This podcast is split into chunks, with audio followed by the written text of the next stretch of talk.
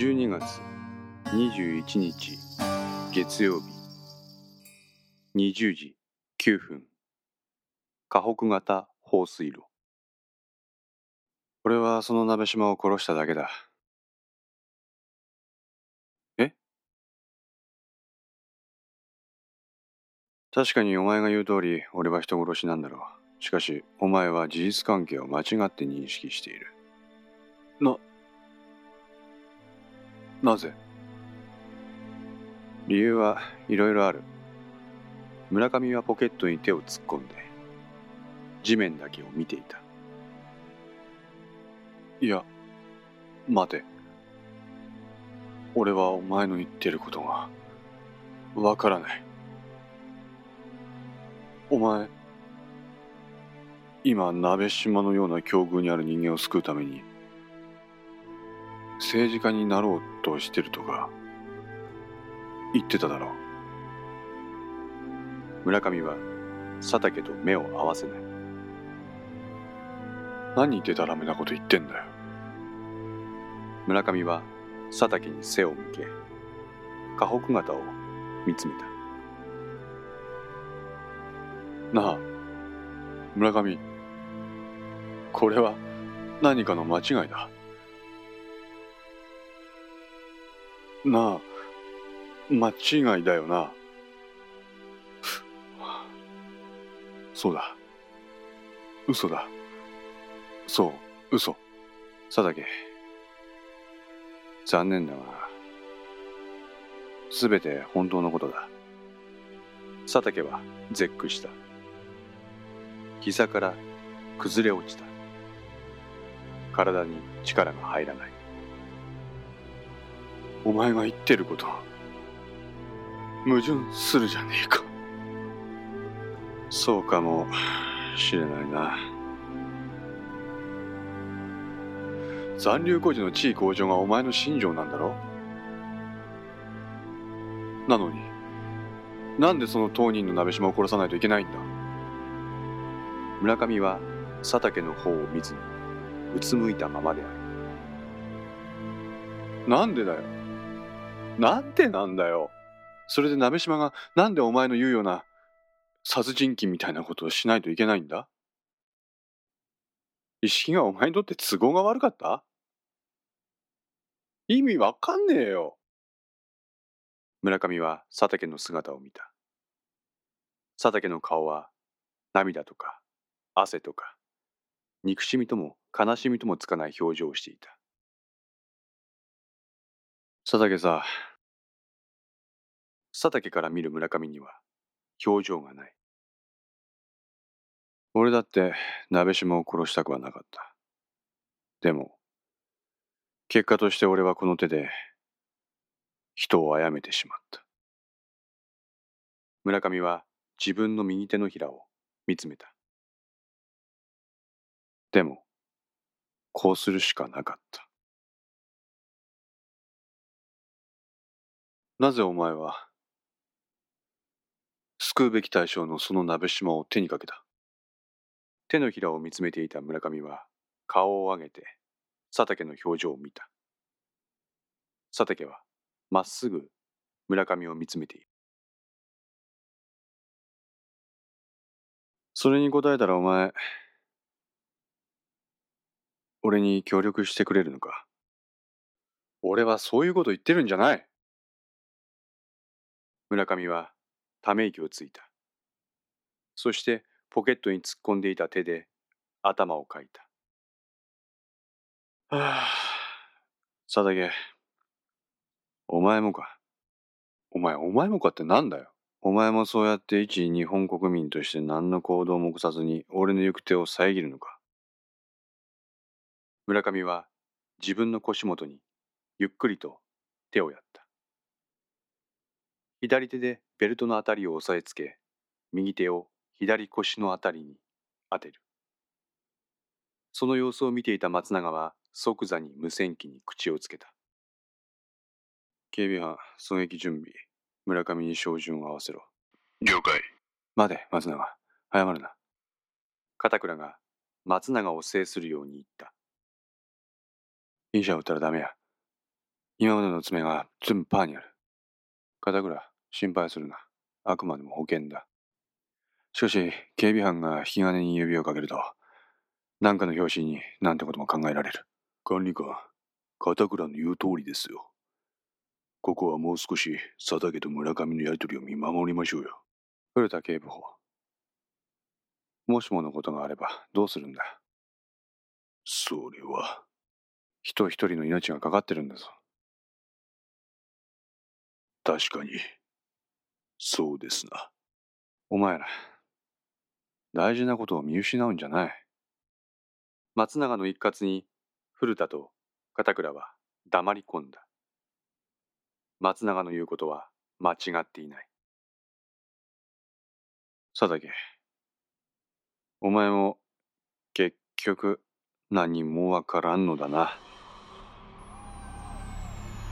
左腰に回した村上の右手に何やら黒い物体が握りしめられている。彼はそれを取り出して佐竹に向けた。その様子を見ていた松永はつぶやいた。M60、51ミリの重心。古田が続けていったのを聞いて、双眼鏡から目を離した片倉がこう言った。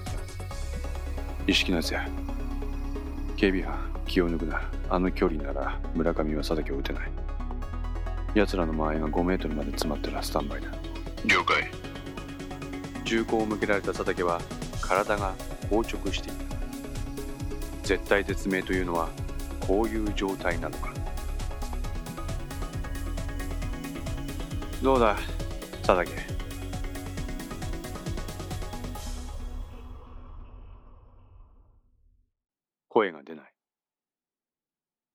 このまま村上が引き金を引けば、自分めがけて銃弾が飛んでくる。どうだなんて言われても、何の返事もできない。村上は、そのままだらりと右腕を下ろした。だりんだよ。これ、意外とおめんだわ。その銃口が地面に向けられたことで、佐竹はほっとした。とっさに高校時代の剣道の感覚を思い出した。高校剣道で使用する竹刀の重さは 480g 以上である。腕を地面と水平にして、竹刀の切っ先を天に向けて持っていても、しばらくすれば肩や腕がだるくなる。よく映画やドラマで拳銃を片手で地面と水平に構えて、そのまま対峙するシーンを見るが、金属製のものをそのままの体勢を保って突きつけるなんぞできっこない。村上はだるいと言っている。この言葉が佐竹にとって彼が持つ拳銃が本物であるとリアリティを持って受け止められた。俺はもうこれ以上身内を巻き込みたくないんだよ。何？佐竹、俺と一緒に組まないか？何言ってんだ、お前。俺は今追い詰められている。マルホン建設には時期にガサが入るだろう。そうなりゃうちの事務所にも、人友会も、お前んところの会社にも入る。ガサ？とにかくそうなるのが俺にとって一番絶望的なことなんだ。今まで俺が取り組んできた残留孤児の問題の解決なんてものは吹っ飛ぶ。その望みを頼りに、かつての信仰を踏みにじってまで協力してくれた鍋島にも顔向けができない。なあ、佐竹。頼むから、協力してくれよ。な。自分が殺めておきながら、鍋島が浮かばれないとはどういうことだ?村上は、佐竹の鍋島殺害の動機に関する問いかけに答えようとしない。さっきから自分の政治信条について語ったかと思えば、佐竹に銃口を向けたりと、話をはぐらかしてるかのようにも受け止められる。佐竹は憤りを通り越して安定しない村上の精神状態を案じた。なあ、ややこしい話はなしだ。佐竹、俺と組んでくれ。悪いようにはしない。佐竹は沈黙した。なあ、頼むよ。村上は両腕をブラブラさせている。人に物を頼む姿勢ではない。おい、佐竹。聞いてんのか？ん？村上。てめえなんだその態度は？なんだ？佐竹お前怒ってんのか？佐竹の精神状態も一定しない。心配、驚き、悲しみ、怒り、呆れ。これらがループしている。このせわしない感情の振れ幅に佐竹は疲れ始めていた。ああ、俺の態度が気に食わなかったか？おう。じゃあこれでどうだ？村上はペコリと頭を下げた。お願いします。お望み通りにしましたよという雰囲気がありありと伝わってくる適当なお辞儀に佐竹は爆発した。気に食わん。あ？気に食わんよ村上。何が気に食わないんだよ。おめえが望むように頭まで下げたんだぞ。全部だ。なにお前の物言い、行動、態度、その全てが気に食わん。ほう。お前の存在そのものが気に食わん。佐竹は拳を強く握りしめて、村上に歩み寄り始めた。佐竹、お前もダメか？知らん。てめえさっきから何言ってんだ？お前も、意識と同じか。意識？意識は何だ？村上は手にしていた銃を握りしめた。そしてそれを再びゆっくりと佐竹に向けた。二人の距離はみるみる縮まってきていた。ああ、交渉決裂かな。うるせえ、てめえぶっ殺す。せめてもの配慮だ、佐竹。心配するな。一瞬だ。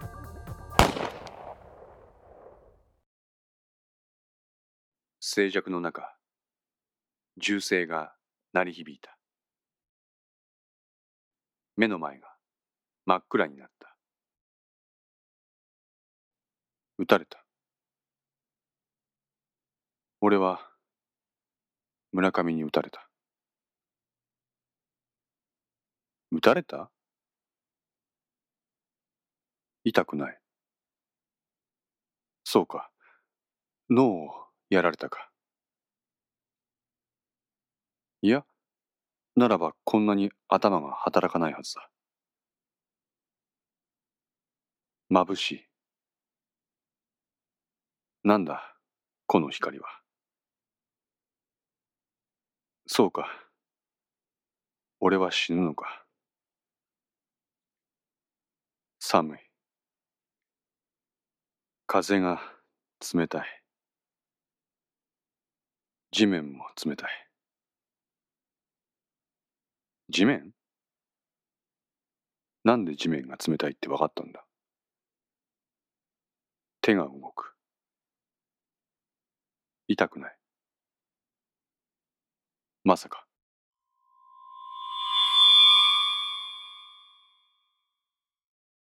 佐竹は目を開いた。彼は無意識のうちに目をつぶって地面に倒れ込んでいたようだ。彼は即座に身を起こした。すると村上の姿が目に飛び込んできた。彼はその場にうずくまって自分の右腕を押さえていた。腕からは血がにじみ出ていた。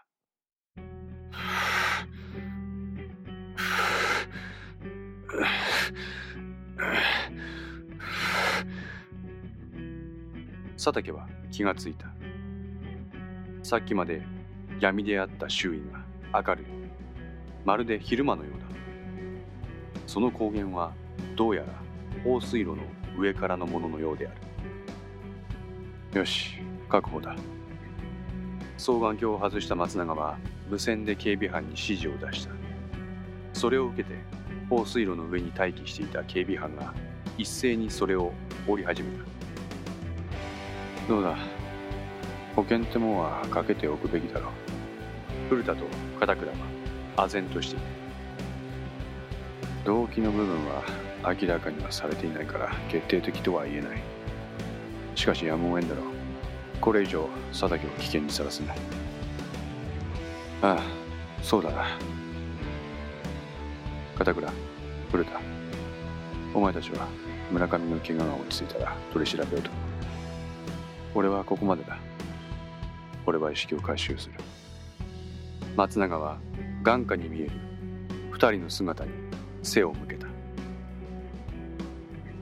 待ってください。管理官。双眼鏡を覗き込んでいた古田が言った。まだです。佐竹の目の前に村上の腕からはとめどなく血が流れ出してきた。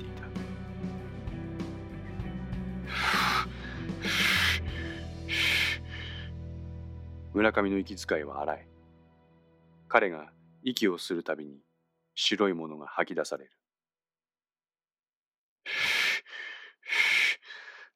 佐竹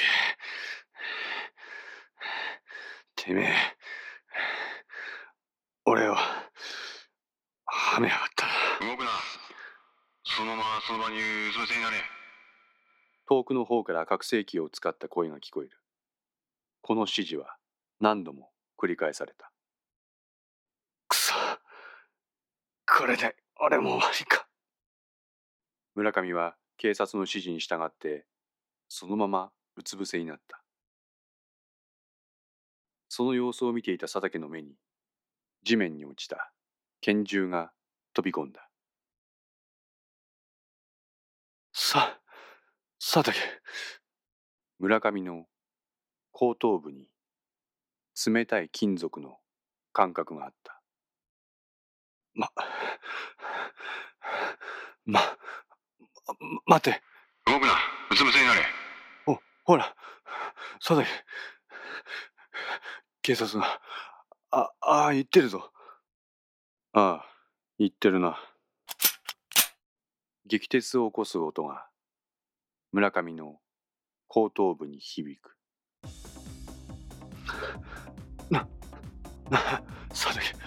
おお前おお落ち着けって。そこで引き金なんか引いたら真実は闇の中だ。そう。動くな。銃を置け。せめてもの配慮だ。佐竹は銃口を後頭部から外した。そうだ。それでいい。落ち着け。なあ心配するな。銃声がこだました。ああああうつ伏せになったままの村上から大量の血液が流れ出した。あさ佐竹マジか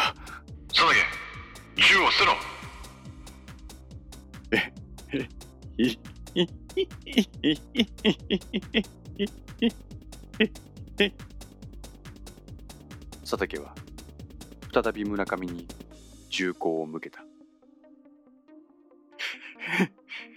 これで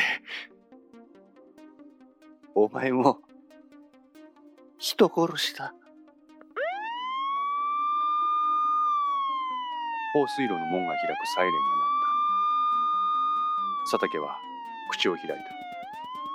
しかしこのけたたましい音によって彼の発する言葉が聞こえなかった。佐竹は引き金に指をかけた。それからの記憶はない。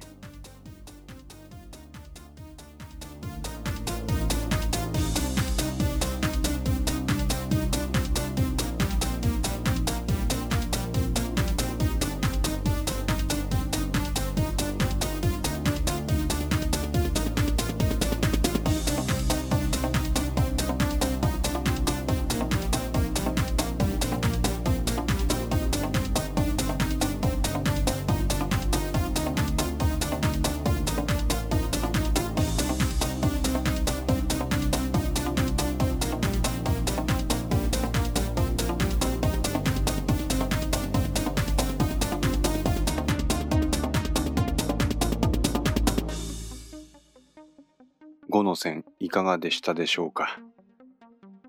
長らく配信していたこのお話も次回で最終回となります。ここまでお届けできたのもご視聴くださいました皆様のおかげによるものです。本当にありがとうございます。次回のお話は来週水曜日に配信させていただきます。最終回を何卒よろしくお願いします。ご意見やご感想は今まで通りウェブサイトで受け付けています。よろしければそちらの方から皆様の声をお寄せください。すべて目を通させていただきます。もちろん地質ではありますがレスもさせていただきます。iTunes Music Store のポッドキャストレビューも頂戴できればなお嬉しいです。こちらはレスができませんのでご了承ください。それではまた皆さん来週お会いしましょう。ごきげんよう。